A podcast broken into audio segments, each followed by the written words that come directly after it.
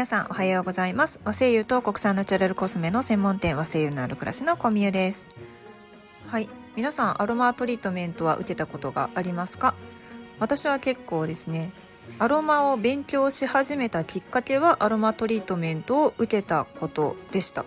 もうめちゃくちゃ気持ちよくてですね世の中にこんなものがあるのかと思って衝撃を受けたんですね。そこから独学で勉強し始めました。さてそんなアロマトリートメントなんですが、えー、世間的にはですね受けたことがない方が大多数なんですよね、まあ、これは非常にもったいないです。例えばアロマトリートメントとクイックマッサージとというねメニューがあったとします。そうすると男性の方は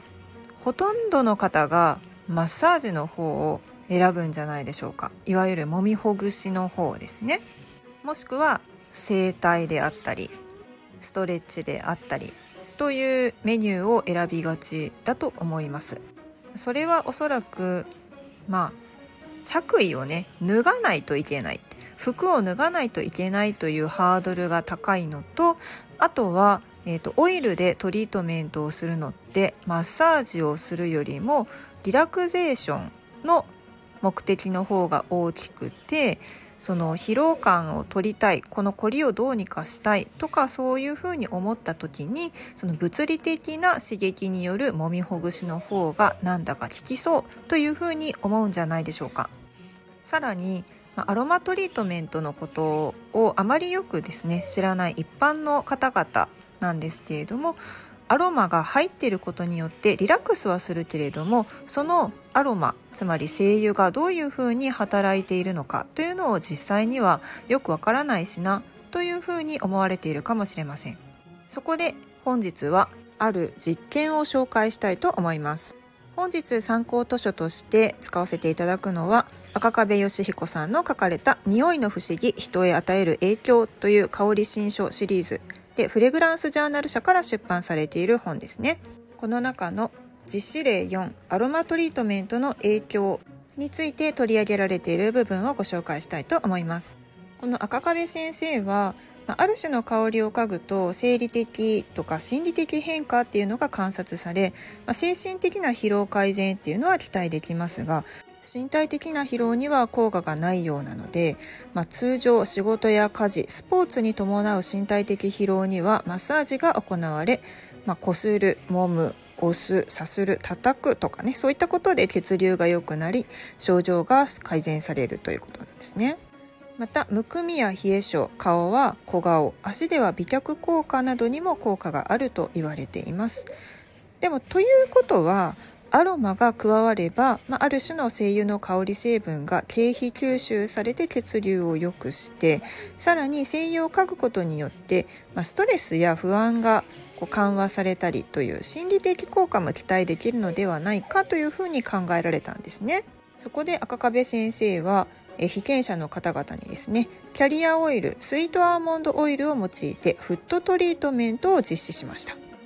一般的に、まあ、血行を良くする精油の中でも赤壁先生が選んだのはブラックペッパーの精油ですね。これを1%の濃度で希釈をしてフットトリートメントとして膝下から足指にかけて左右別々に行ってその前後左右の足をサーモグラフィーで観察して精油の効果を比較しました。その結果キャリアオイルのみの場合施術後の足の表面温度が上がりだんだん時間が経つとともに足の表面温度が高くなることが分かりました。一方で精油を含むキャリアオイルでトリートメントをした場合は体表温度の上昇は一緒だったんですけれども精油なしと比べて施術20分後においても優位に体表温度が高いことが分かりました。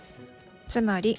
キャリアオイルを用いたトリートメントには血管を拡張させ血流の促進が認められたということですね。さらにブラックペッパーの精油が加えられたことによって血流促進の効果が高まりまた持続性が認められたということですね。さらに面白いことにアンケートを取ると精油を含むオイルで手術をすると足のむくみが取れたという評価がとても高くなりました。なので今回のアロマフットトリートメントはふくらはぎのむくみやリンパの滞りをなくして血流を良くしてそしてその結果肉体疲労の改善効果が期待できると言えるということですね。この実験では赤壁先生はブラックペッパーの精油を使われましたが和精油を扱う私としてはジャパニーズペッパーと呼ばれる山椒の精油で同様の効果があるのかなと期待してしまいますまた意外と知られていませんが海外のジンジャーの精油生姜の精油ですね。これが意外といい香りとはちょっとお世辞にも言えないようなこう臭い香りに感じることが多くてですね。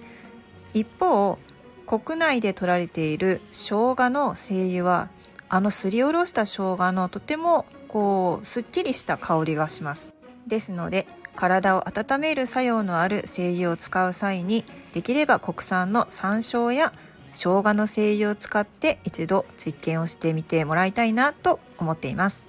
はい。こういった話を聞いているとお早速アロマトリートメントをしてみたいなと思われる方がいらっしゃるかもしれません。このアロマトリートメントを実施する際の注意点として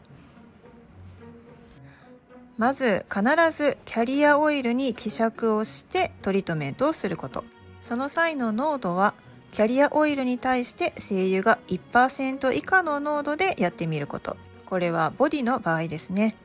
お顔へのトリートメントをしたい場合はその半分の0.5%以下でやってみてください。また小さいお子様には精油を使わないこと。高齢者の方々には大人の半分の濃度から始めること。